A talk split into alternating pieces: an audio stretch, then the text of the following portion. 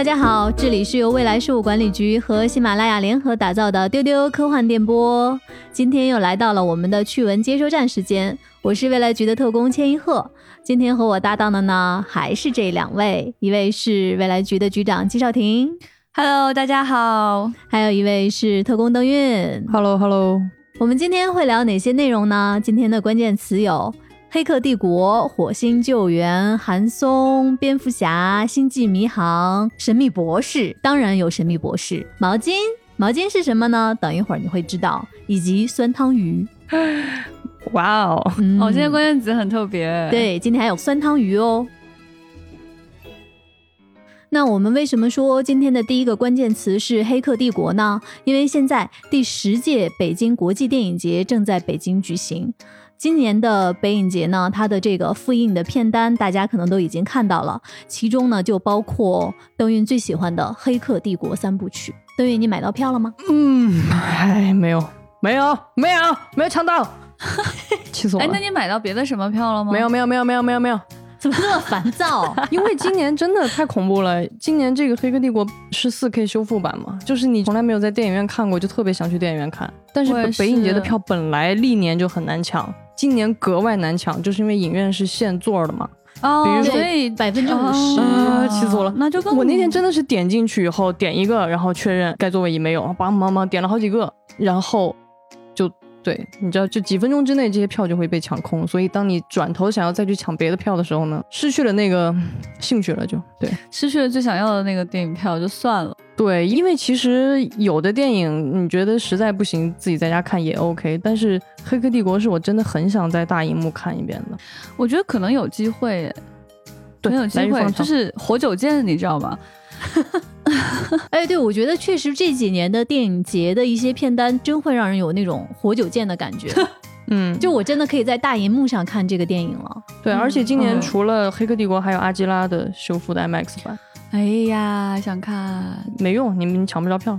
对，就是我我觉得蛮有意思，就是这些年你会发现北影节和上影节的观众热情度真的越来越高，就大家真的很喜欢去抢电影票。对，有的时候真的特别一票难求，而且这个片单确实好看，是有很多并没有在国内上映过的电影，还有很多经典老片的这种四 K 修复版本，所以就是真的很吸引人。然后这些影迷就是越来越狂热，甚至也有黄牛把那种就是。特别珍惜的场次炒到一个特别恐怖的价格。我记得去年我们就看了一个，据说二手票价特别高的一个场次，嗯，就是《二零零一太空漫游》。对对对对对，当时那一场就是电影资料馆沙丹老师组织的，当时我和郭帆也去现场。对。对，作为嘉宾，队友聊一下说二零零一对大家的这种影响啊什么的，回顾了一下历史。然后确实我第一次在电影院看，但他不是第一次在电影院上了，就是在此之前资料馆或者其他的场次其实是有出现过，但是仍然非常非常一票难求。我觉得在电影院去看它的震撼感受真的完全不一样。举个例子，就是此前都非常震撼的一个细节，就是那个星孩嘛，嗯，对吧？那个就已经说是非常 mind blowing 那种级别的震撼了。然后，但在小荧幕上，我从来都没有意识到一件事，就是当我坐在电影院最后一个镜头，星孩回望地球的时候。你突然觉得自己是被他注视的芸芸众生之一，嗯，但此前你在小屏幕上，你就觉得他只是回眸看了镜头，嗯，你真的就是这样而已，而且它就是那个感觉并没有那么的巨大。然后你在电影院坐着的时候，你觉得你周围都是芸芸众生，然后你觉得自己是在仰视看它，你发现它好大、好震撼、好神秘啊，嗯，然后被注视的感觉突然有一些恐惧。嗯嗯，所以我觉得就是你在电影院去看的东西，真的跟在小荧幕上差距很大。嗯，今年也有很多很多想去电影院看的，就像刚刚说的《黑客帝国》，还有这个《阿基拉》。阿基拉其实大家在 B 站上应该可以看。是的，对，阿基拉绝对是值得在电影院去看的。这个阿基拉的审美太过硬了，嗯，非常非常震撼。还有像这种天堂电影院，哦，好喜欢啊。然后局长刚才说看《太空漫游》，其实我第一次在银幕上看《二零零一太空漫游》，也是在北影节，但是我们看的不是一届，嗯，我看的是一六年那一年。哦，那早了。对，然后我也是在电影资料馆看的。呃，我们不是电影资料馆，但是那一场电影资料馆的人组织的啊，嗯，我正好是在电影资料馆就是看的那一场，因为在电影资料馆看，他那个观众的组成可能就是更电影迷、更学术一些，所以说他那个观影的氛围和环境特别好。就是因为有一些片子可能。他如果不在大荧幕上放的话，我可能不太会有机会再从头到尾在小荧幕上再看一遍了。嗯嗯嗯其实我还看过一系列电影，你们肯定想不到，我的《异形四部曲》不是说不是说你害怕这个吗？就对，这就是我说的，为什么有一些片子可能我不在荧幕上看，我可能再也不会看它了。你那你还要在大荧幕上看过《异形？形》我真的我在大荧幕上看过四部《异形哇，这个很爽吧？嗯你应该是被吓得够呛去年吧？是一六年，一六年的时候，哦北影节有一个科幻电影的一个单元，我记得前两年好像还展过一次，就对是四部联映的《异形》，然后在那个 IMAX 影院放的。嗯，有一些细节记得不太清楚了。我再去大荧幕上看的时候，就是反正该低头的时候低头，太刺激了，陈老师。该闭眼的时候闭眼。但是看完之后，那种感觉还确实是不一样的，尤其是在电影院的那个空间里面，你去看封闭空间的异形，那种感觉不一样。嗯，哦，你说嗯那一集，哎，那集是那个谁？分歧的那一哦分歧嗯嗯对，嗯那你是觉得那一集最震撼？呃，不是，，其实最震撼的还是雷德利·斯科特的，就是嘛。对呀，哎，我想知道在大荧幕上看那种异形低粘液到底是一种怎样的体验啊？他闭眼了，他可以用你被震撼的小心灵给我们描述一下吗？他没扑面。而来。感觉滴到自己脸上了，是吗？其实倒也没有自己被融化了。其实它滴粘液倒是没有那么的可怕，好像更可怕的是从胸腔里透出来的那个瞬间，嗯你在大荧幕上看、哦那种视觉体验是不一样的。嗯嗯对，其实荧幕的这个尺寸真的是对人的感受是不一样的。我记得上次在跟文娜有一次交流，就文娜不是画壁画吗？她画的壁画就是，他就得做那种非常极限的、哦很大的，他而且他画人像的传统中国那，比如《山海经》的那些神怪。他那次就讲过一次，他看那个《星际探索》，但是他就讲说，他自己画壁画就是一种，他要用自己的比例去画一个比自己大的东西。但他会感受得到，如果再大，他会觉得可能是掌控不了的一种尺寸。其实他想表达的是《星际探索》带给他的那种，就是在大荧幕看的时候那种感受。哦其实这个真的是有效的，就是并不是说大荧幕看电影，呃，只是为了仪式感，或者说只是为了某种氛围。其实他的那个人对这种画面的大小的感受，它就是生理性的，你是没有办法去是的的抗拒的。嗯，我觉得我们作为科幻迷，特别喜欢这种无垠的太空，应该也会有这种感觉。它其实是超出你掌控范围、理解范围的一件事情，所以它这种震撼感会特别的强烈。是的，嗯，很有意思啊！你觉得人类这种生物就好特别啊？对于 比自己小、比自己大的生物的感触都如此的不同。对，而电影本身它就是为大荧幕去准备的，所以我们去尊重它的方式，最好的方式就是去影院去看。接下来我看很多片子都定档在那个十一了国庆，嗯对，为了电影事业的复苏。求求大家都去电影院看电影吧，选一些自己喜欢的电影去看，尽量多看一些。这样的话，以后才会有更多好的东西能够出现，能够让整个这个产业链继续转动起来。你的每一票都是很关键的。我们接下来的消息呢是关于乐高和卢卡斯影业的。乐高呢和卢卡斯影业宣布将推出乐高星战圣诞节特别动画。这个特别动画呢将在十一月十七日在迪士尼家流媒体平台上开播。那这个动画的内容是关于什么呢？在这个动画里啊，观众将和九部电影中的角色一起探险，共度五 G 人的传统节日 Life Day。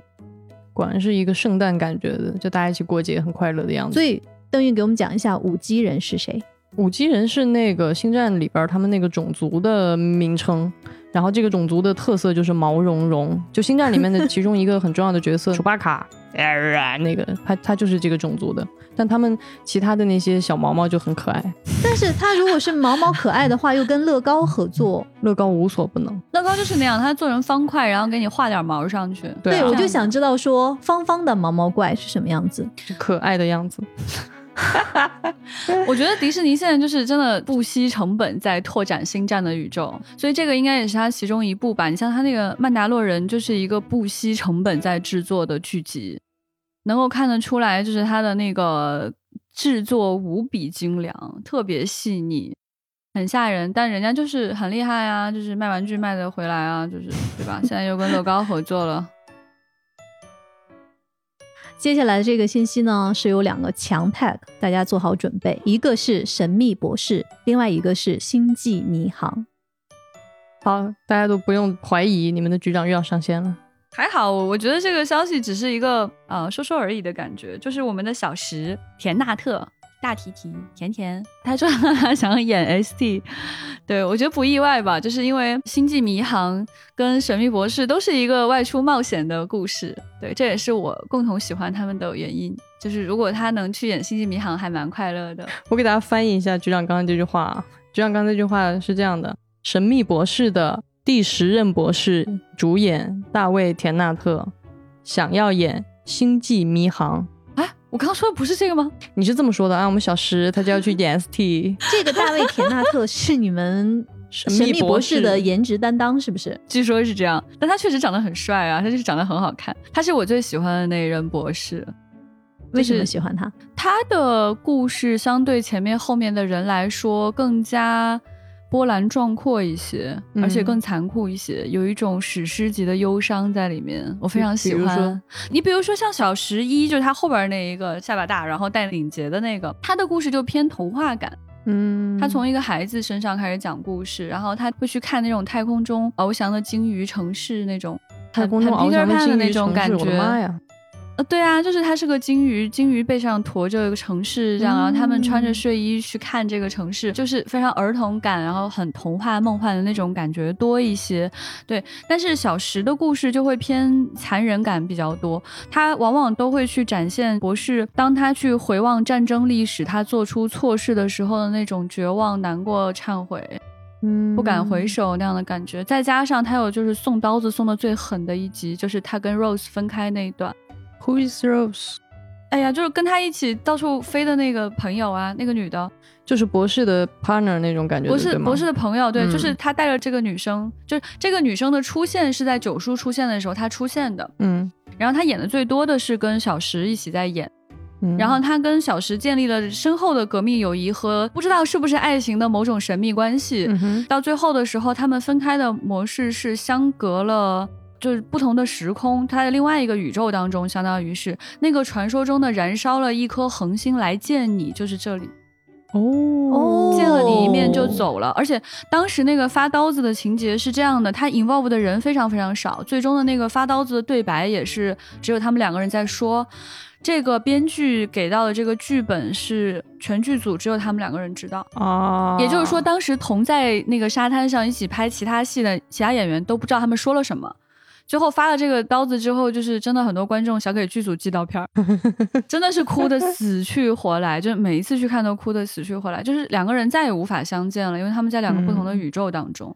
不是为了跟他 say goodbye，为了跟他再见，不是为了见你一面，是为了跟他说再见，是燃烧了一颗恒星的能量才来到这里，能够有短暂的时间跟他说再见。就是小时的故事都是这样的，就是有点残忍的，有点难过的。对，可能看完小十一才能缓缓。对我虽然没有看过《神秘博士》，但是小石这个演员我大概了解一点，因为他是一直其实除了演剧之外，一直活跃在英国的戏剧舞台上。嗯嗯，就是他个人的那种就是戏剧功底特别深厚。然后他还演过一个很有名的英剧叫《小镇疑云》。哦，嗯，对，所以说就这个演员的气质啊，包括他整个那个演技，可能比较贴合局长形容的他的这一系列的这个风格。对他就是那个穿着西装、穿着风衣、穿球鞋跑来跑去的那个人，蛮可爱的。那局长，你觉得他说他想演《星际迷航》，他应该会想演哪个角色呢？我不知道哎，我觉得他说不定是去演个配角什么的。你看他不是还演过《哈利波特》吗？就演个配角。嗯，对。前辈可以说说他演哈利波特那个，他在哈利波特的第四部《火焰杯》里边演的就是小巴蒂克劳奇，在剧中他是变成了疯眼汉穆迪的样子，但是他有那么现身了一下下，对，挺有意思的。他演出了那种小巴蒂克劳奇那种特别 crazy、特别疯狂的那个啊那样的质感，啊是对。就我觉得所有演博士的人都有一点疯癫，他们自己在博士当中就是会吐槽说一个人。就开着一个蓝盒子在宇宙中自己飘来飘去，时间长了总会有点问题。就英国人自我吐槽是非常放得开的，是的，嗯。而且他前两年有一个新的剧，就大家也是非常非常喜欢，就是《好兆头》，就是尼尔盖曼的小说改编的这个《好兆头》，他演恶魔，对麦克辛就演那个天使，然后是爱情片，因为他这个原著本身也都很过硬，就是尼尔盖曼的小说，然后两位演员无比在线，然后这个剧本身拍的质量也非常的高，值得反复揣摩。总之就是一定要推荐大家去看《好兆头》。好的。好的，看过好 看过好兆头的听不好看，你们回来我请你们吃肉。看过好兆头的听众可以在我们的页面下方留言。就是啊，真的很好看。火星救援的作者安迪威尔的新书《万福玛利亚计划》将在明年五月四号上市。大家可能看过《火星救援》啊，这个知道《火星救援》的故事。那这本新书呢，它的主角也是一位身处在太空的孤独宇航员。这个宇航员失去了记忆，也失去了他的船员同伴，他必须靠自己的力量呢去拯救人类。目前这部小说的版权已经由米高梅获得了电影改编权，并且由瑞安·高斯林，也就是高斯林出演男主角。哎，这个作者怎么这么喜欢写这个？一个一个宇航员的题材，这个作者运气好好，好嫉妒，好烦躁。就是书还没上市，已经被 就是当时那个小说也没有特别的厉害，对不对？还是自己放出来的小说，然后就被雷德利·斯科特拍了，就很嫉妒他。然后他这个小说就确实也是，你看还没上市就有人要拍，就就是能够获得雷德利·斯科特的垂青。对呀，他现在能运气这么好，肯定也跟雷德利·斯科特那个电影的成功有很大关系。嗯，是的。如果那个电影不是老雷拍的，他如果不太成功，他现在也很难说请到名演员或者立刻被签约或者什么的。说白了，还是因为老雷。哎哎，嫉妒啊，嫉妒！就是他这个小说本身是一个就是幽默感很强的小说，就是《火星救援》。对对对，特别好玩儿。他虽然 孤独身处太空，但是确实很少有人能写出那种很幽默的那种劲儿。就是乐观向上这种感觉，老雷确实也很喜欢这种东西，就是那种孤独英雄一定会拼搏，他一定不会被打趴下这种感觉的。对对，所以我觉得在精气神上是非常搭的，而且在历史上确实是一直想跟大家讲的，这个幽默类型的科幻是很少见的，因为往往说好的科幻是那种撼动世界观的那种震撼型科幻，那在。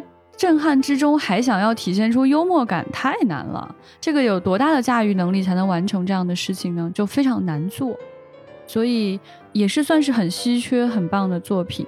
那我觉得，如果按照它的调性的话，它这个新书应该也是这一挂的，啰啰嗦嗦的话多，然后又还也挺有幽默感的这样的故事。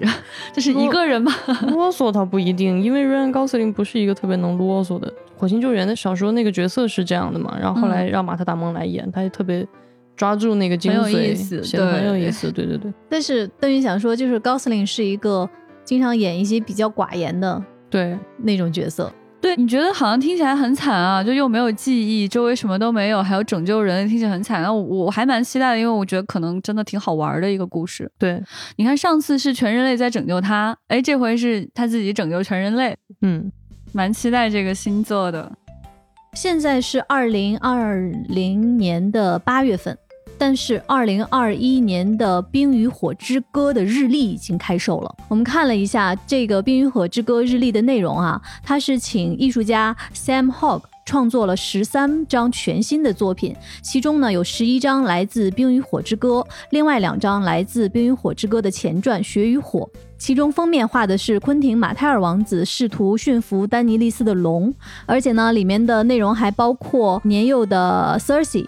雷加的幻影，艾德和凯特琳的亲密时光，以及雪龙狂舞的场景，姜老师会买吗？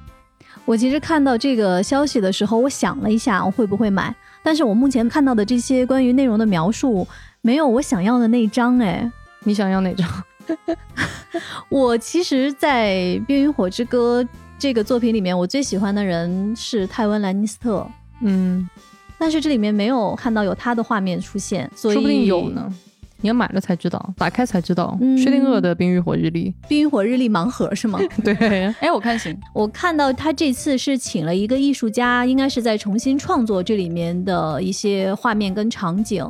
然后，其实我最近在重新开始看《冰与火之歌》的小说，嗯这个小说我很早就买了，是在看剧看到一半的时候就买，但是一直都没有看完，只看了第一部的前三分之一。最近又开始重新再看。呃，我觉得就是看完剧之后再看这个小说，特别特别妙那种感觉。因为我是一个考据主义者，嗯就是一旦有一个影视作品是改编自一个原著的，我会比较倾向对比着看跟原著的一些差别。嗯嗯，但是我这次发现，你在重新看这些文字的时候，首先马丁真的写的很好。他的写的好是在于说，那么宏大的一个叙事和那么多的人物和场景，他的那种写法就是像在看一个大规模的平行蒙太奇。嗯，它的每一章都是以一个角色的视角来完成这一段落的描述，而且还有一种就是我刚才为什么说你看完剧之后再看它的感受是不一样，因为有一些很多你在看剧的时候你已经了解那个情节和情绪了，但是你再回过头去看文字，因为首先就是前几部的作品和情节是完全贴合的，你会发现说一些你已经了解到的情节，但是那些很细腻的情绪和情感在文字中你会被重新捕捉和感动。嗯，这个好像就是两种两种文体和两种情绪在互补。呃，我举个例子，看过剧或者看过原著的朋友都知道，雪诺的叔叔班扬斯塔克，他其实是一个守夜人，他是首席的游骑兵。班扬斯塔克其实到了长城之外之后，后来就变成了异鬼。就再也没有回来。在这个守夜人，他们有一个很仪式感的一个举动，就是每当游骑兵从长城之外回到他们的黑城堡的时候，会有站在城墙上的守夜人，他会吹响他们的那个号角，就是游骑兵回来了。雪诺呢，他第一次在长城上守夜。就是在凌晨的时候，他就对小恶魔说：“他们其实欺负雪诺，因为雪诺是个私生子，就派他去守夜。然后雪诺就紧紧的握着他腰间的那个铜号角，他对小恶魔说：‘说我的叔叔是首席游骑兵，他现在在长城之外，他一直都没有回来。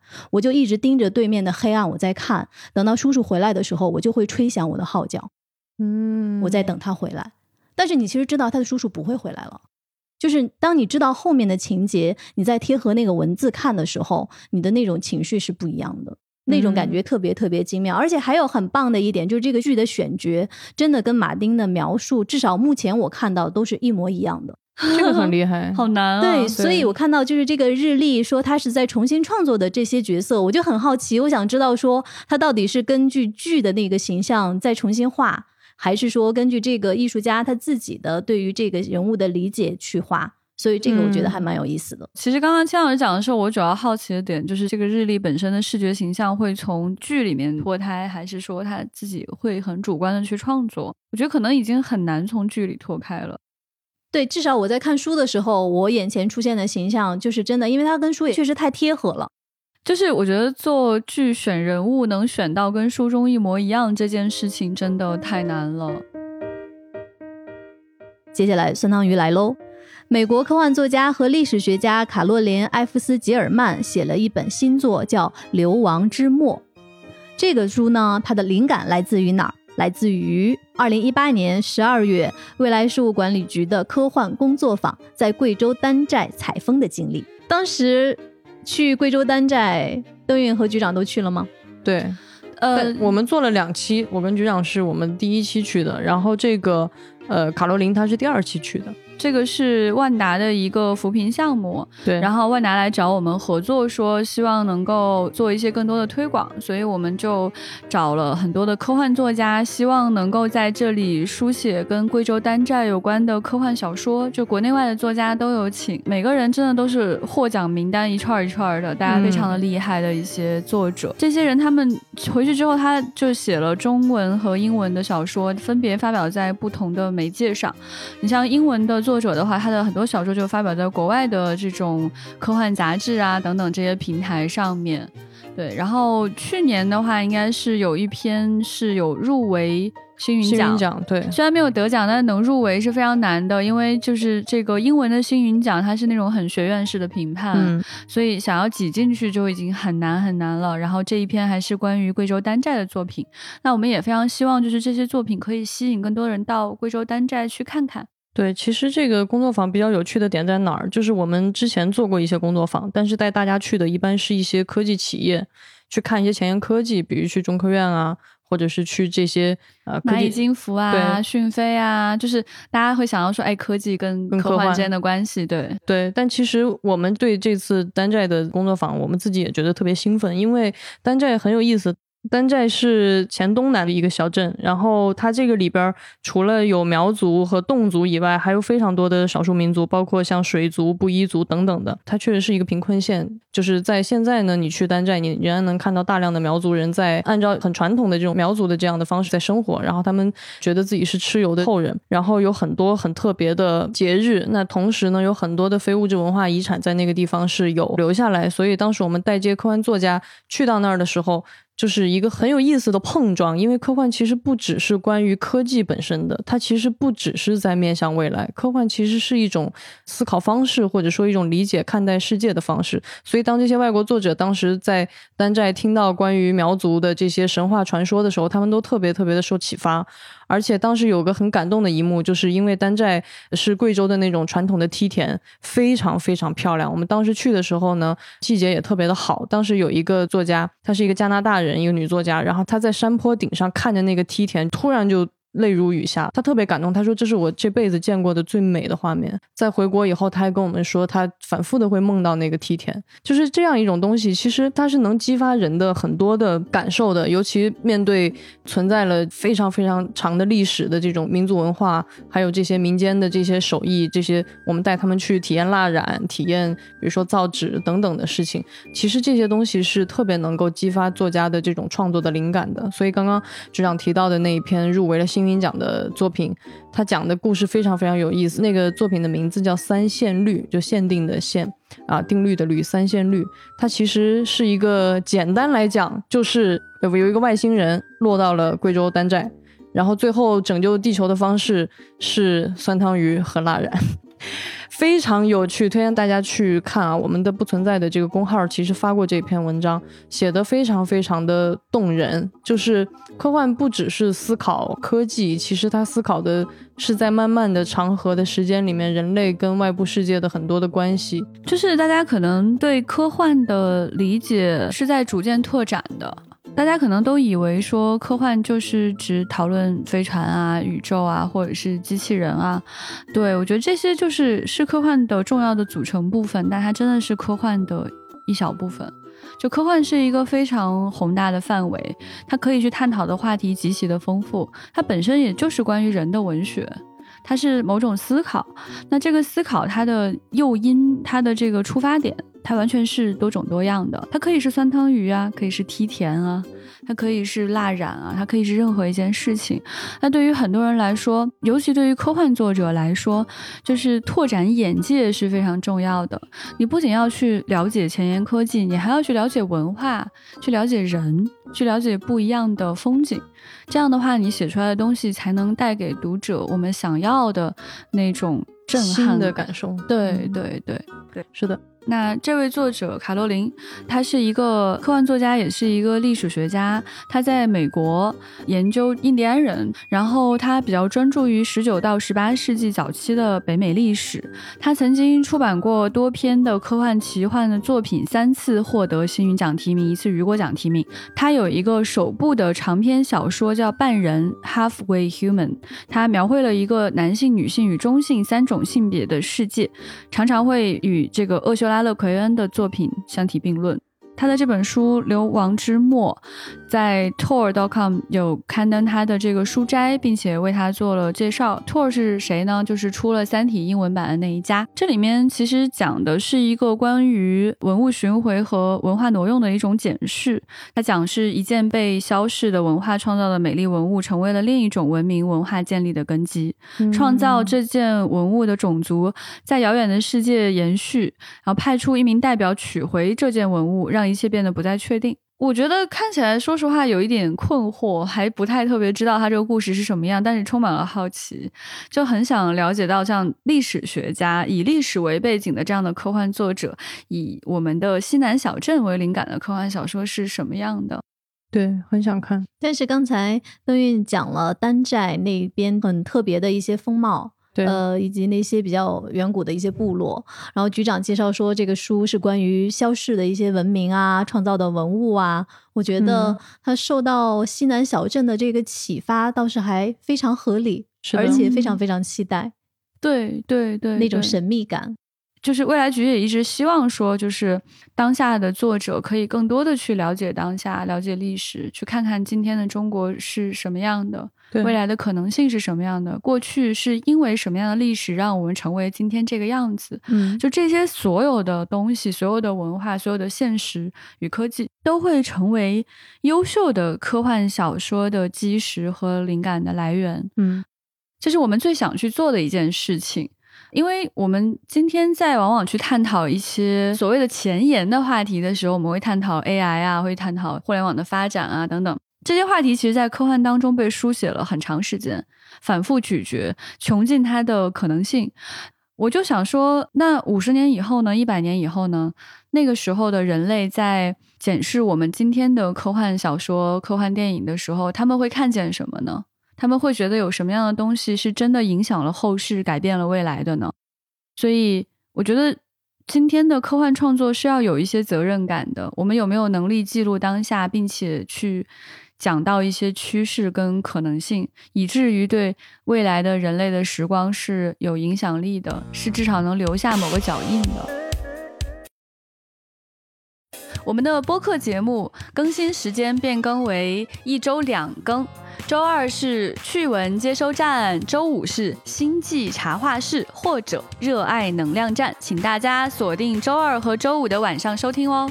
如果大家喜欢我们，想要加入我们的神秘粉丝群，欢迎大家去加我们的这个接待员哈，接待员的微信号是 f a 杠幺幺零，请大家在喜马拉雅 app 点击订阅丢丢科幻电波频道，截图。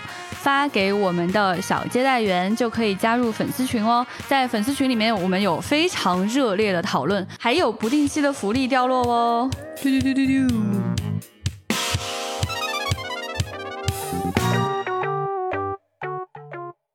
我们接下来呢，要聊我们刚才说到的一个重点的关键词——韩松老师。我们之前在丢丢电波中聊过韩老师吗？没，好像是第一次。我们如此的爱他，但是我们并没有聊过他。嗯，可能就是不太敢随便开始吧。那这一次我们先从这儿开始。就在上一周，韩老师亲自重新修订的《轨道三部曲》的首发式在上海举办了。这套书啊，其实之前都出过，就是就是地铁、高铁轨道和轨道。对，对，就是后来被称为轨道三部曲。嗯，就是其实韩老师真的是非常 热爱写交通工具的一个人。对，对他除了写过这个呃地铁、这个高铁之外，他还写过这个飞乘客与。创造者。哎对对对那是我看的韩松的第一篇文章。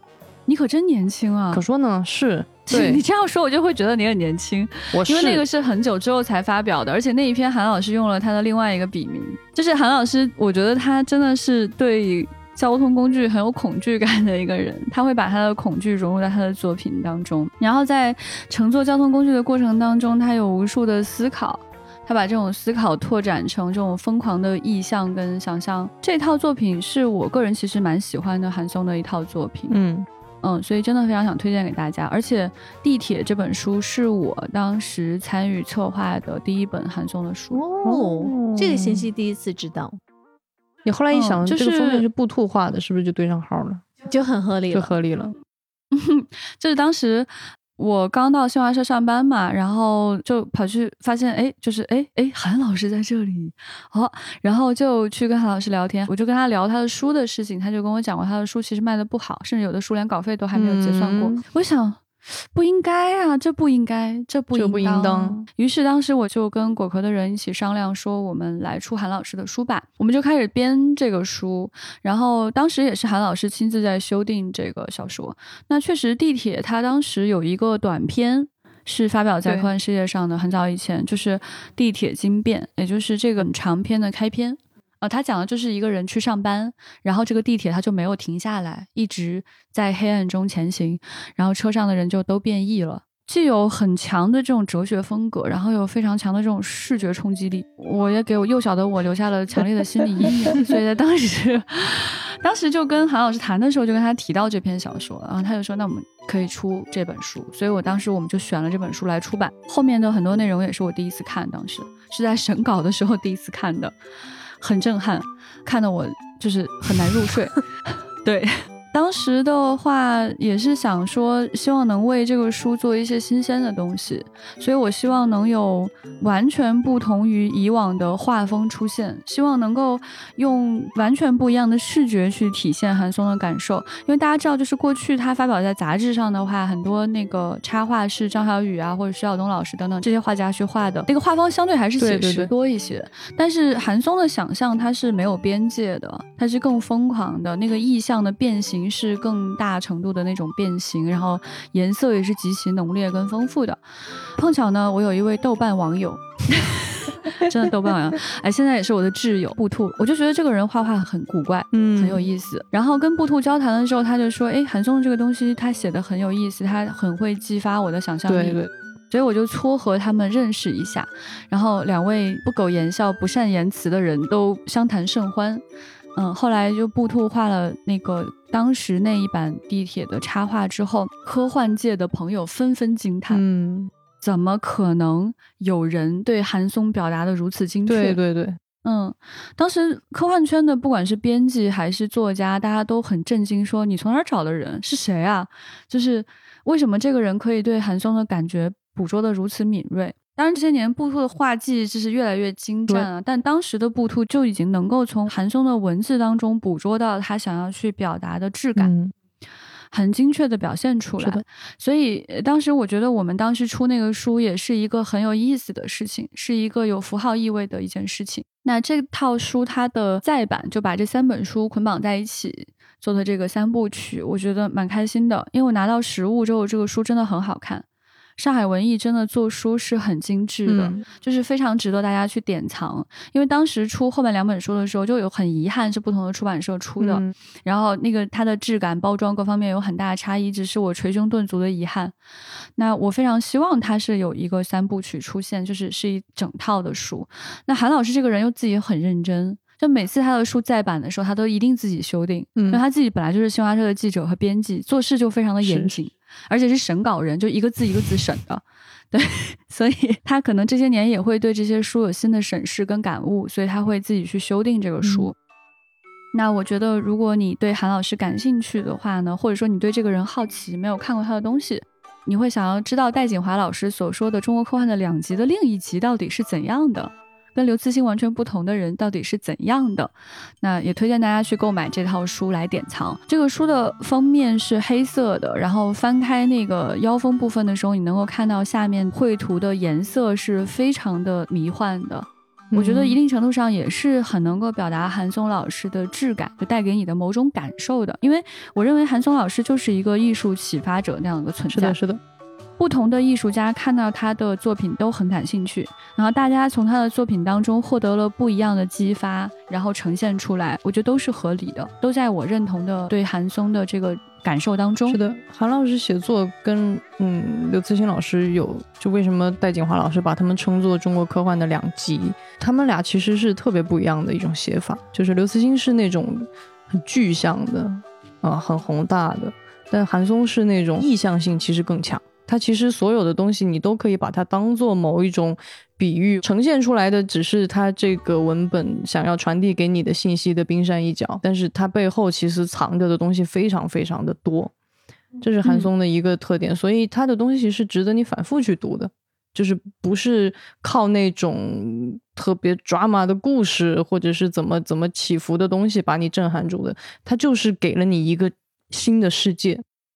而且那个新的世界很可能是你很熟悉的世界，比如说你下班坐地铁这件事情，但是他能够把那种一下子把你拽到一个特别不一样的地方，而且韩松的写的东西其实能打通你特别多感受的，就是就比如说你在看韩松的时候，你会觉得冷，或者是会觉得热那种，然后会觉得膝盖疼，对，会觉得。你有一种很粘稠的那种恐怖的东西，然后你能看到颜色。对，所以我觉得他的东西真的是一种激发性特别强的东西，我反正是非常非常喜欢韩松老师写的东西。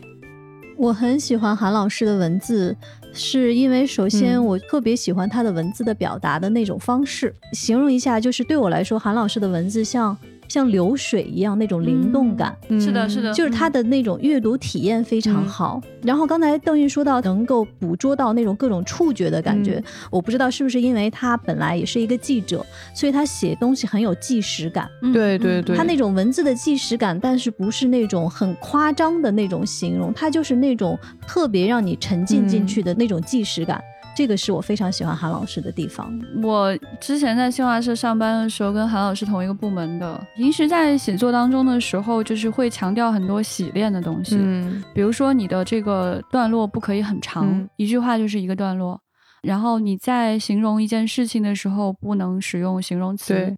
对，嗯，就是会有各种写作技法。我过去看韩松的作品，可能捕捉不到这些写作手法，嗯但是当我跟他在同一个部门共事之后，再去看他的作品，我就发现哦，原来他的一些写作技巧其实是有从新闻写作当中去嗯承袭一些方法的。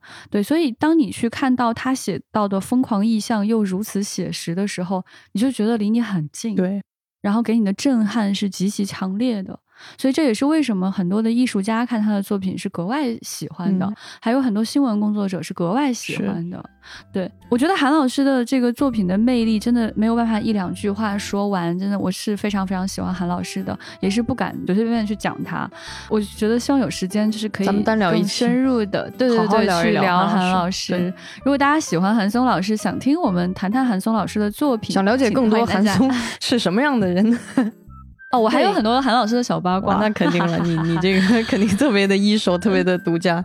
对，非常的有意思的一些小故事，就特别能够体现出韩松老师这个人嗯，韩韩老师之处。对，真的，你们去读韩老师的小说，你们肯定会想象不到他生活中是一个什么样的人，真的太有意思了。好可爱的，对，所以欢迎大家给我们留言啊，呼声越高，我们就越快做这一期节目。然后如果呼声更高的话，我们就请韩松老师来上节目。哇哦！我们甚至可以把你的这些留言都转给韩老师去看哦。对对对对对，说不定我们可以把一些问题让他来回应。是的，对，欢迎大家来各种留言表达对韩松老师的热爱跟想提的问题都可以。对，刚才说到推荐大家都去看韩老师的这个《轨道三部曲》，而且呢，你在看完书之后，还可以加我们未来局的粉丝群，来一起聊一聊韩老师的这套书。对，欢迎大家来加我们的接待员，他的微信号是 f a a 杠幺幺零。你加了他之后呢，你跟他讲你想进这个丢丢科幻电波的粉丝群，他就会拉你进来，你就可以在群里面第一时间来跟大家交流，在群里的留言更容易被挑中去回应。那说到粉丝群呢，其实我们未来局还有很多别的群，都挺有意思的。就比如说有读书主题的群，还有宅学家卖货群。呃，相信很多朋友现在都已经加入到我们的这个播客的听众群了。另外呢，我们还有科幻父母群、不存在小说讨论群、粉丝问答群、练笔群、游戏群等等。对，所以你可以根据你的喜好来找你的同好，就只要加我们的小接待员。再说一遍，他的 ID 是 F A A 杠幺幺零。对你跟他讲你的需求，想进什么群聊天，然后他就会帮你拉到群里去了。对，你可以给他留言关键词，比如说你留养娃，他可能就会把你拉到科幻父母群；然后你留猜书，他可能就会把你拉到科幻读书群；你留科幻小说，可能你就会进到不存在小说讨论群里面。那今天呢，我们最后还有一个小小的一个互动的比较有趣的话题，就是当宠物啊有一位死宅的主人，这个宠物会经历哪些 cos？好可怜啊，就有点可怜。我也觉得有点可怜。就大家可能都有养宠物的经历嘛，因为你有一个宠物的话，可能就会想打扮它，把它装扮成各种的样子。但如果这个主人呢是一个宅，可能他的装扮的样子就不一样了。看到有些举例说甘道夫、皮卡丘还挺可爱的，皮卡丘我可以懂哎，甘道夫是咋回事儿？就是给他戴了个帽子，弄了个之类的吧。我们是看到有一个国外的有一个人，他养了一只兔子，然后他就自己会织那种应该是毛线织的一些小东西，他就给他，比如说戴个什么尤达宝宝的耳朵啊 什么之类的，哦就就就挺可爱的。然后莱雅公主的那个那那那那那个哦那个很特别的两边的那个，那个有专门就有卖的，我有看到过，就那种狗狗宠物店里面的那种，就是有专门给狗狗戴了莱雅公主的那个头发。对，所以就是主人是什么样子，可能就决定了宠物每天以什么样的形象来示人。好可怜，没得选。局长有宠物吗？嘿嘿嘿嘿嘿嘿嘿嘿。不不，他是我的主人。局长，请讲一下你的这位主人每天怎么让你 cos？呃，我其实很少给他出 cos，因为我觉得小动物它自己开心就好。对，但是它的这个宠物呢，特别能体现它的主人是如何的一个死宅，不用通过 cos。请你展开讲讲，请问你的小宠物叫什么名字呀？它是一只猫猫，它的名字叫毛巾。哇，有没有 get 到？好宅哦！它的猫叫毛巾，你们知道为什么吗？因为那个毛巾是就是星际旅行必备啊，就是在《银河系漫游指南》里面你会看到说，就是如果你要进行那个星际旅行的话，你必须有毛巾。对，所以我希望这只小猫猫它有自由旅行的这种意愿跟能力。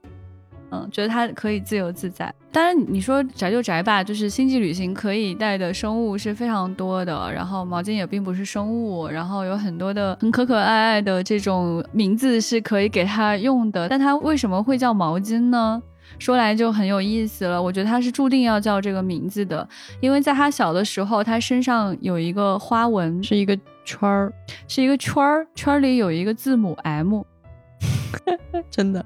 真的完完全全是这样子的。老千现在很震惊，在它的腰上就是有一个图案，因为它这只猫它是一个曼基康跟美短的串儿，就它的花纹是美短的花纹，比较复杂，然后它颜色偏橘色，是比较曼基康的，就是它是一个相当于。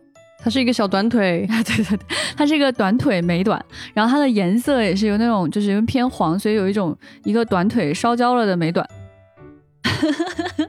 然后它就是腰上的那个花纹很神秘，我也不知道为什么，它就是肚皮上有一个圈圈，然后里面有个 M，然后我觉得它注定要有一个 M 打头的，总不能叫麦当劳吧，所以就觉得叫毛巾特合适。哦，是这样啊，就是说我们小毛巾生来就是带着自己的名字来的。M G 对，那现在这个圈还有吗？有点模糊了，可能是因为胖。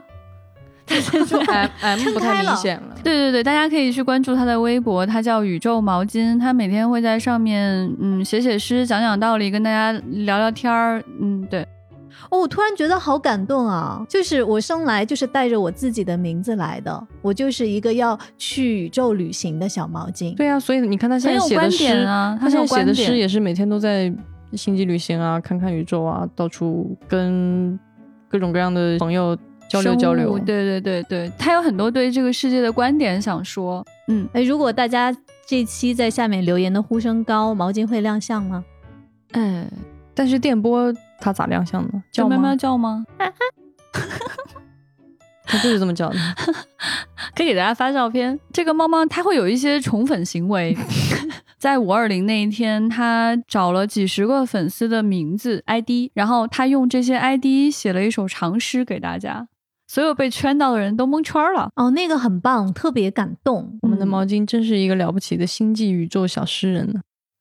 其实可能大家不知道，毛巾还有一个身份，它其实也是未来事务管理局的特工。对，你看，一般猫它就是把那种毛线团整的特别乱，毛巾它的主要任务是整理时间线。对，一只有着艰巨任务的要整理时间线的小猫咪。对，在工作之余闲暇时光写写小写写诗诗，嗯，吃吃罐头。对，那大家今天了解了毛巾，如果你家里面也有像毛巾一样可爱的小宠物，欢迎来跟我们留言和互动。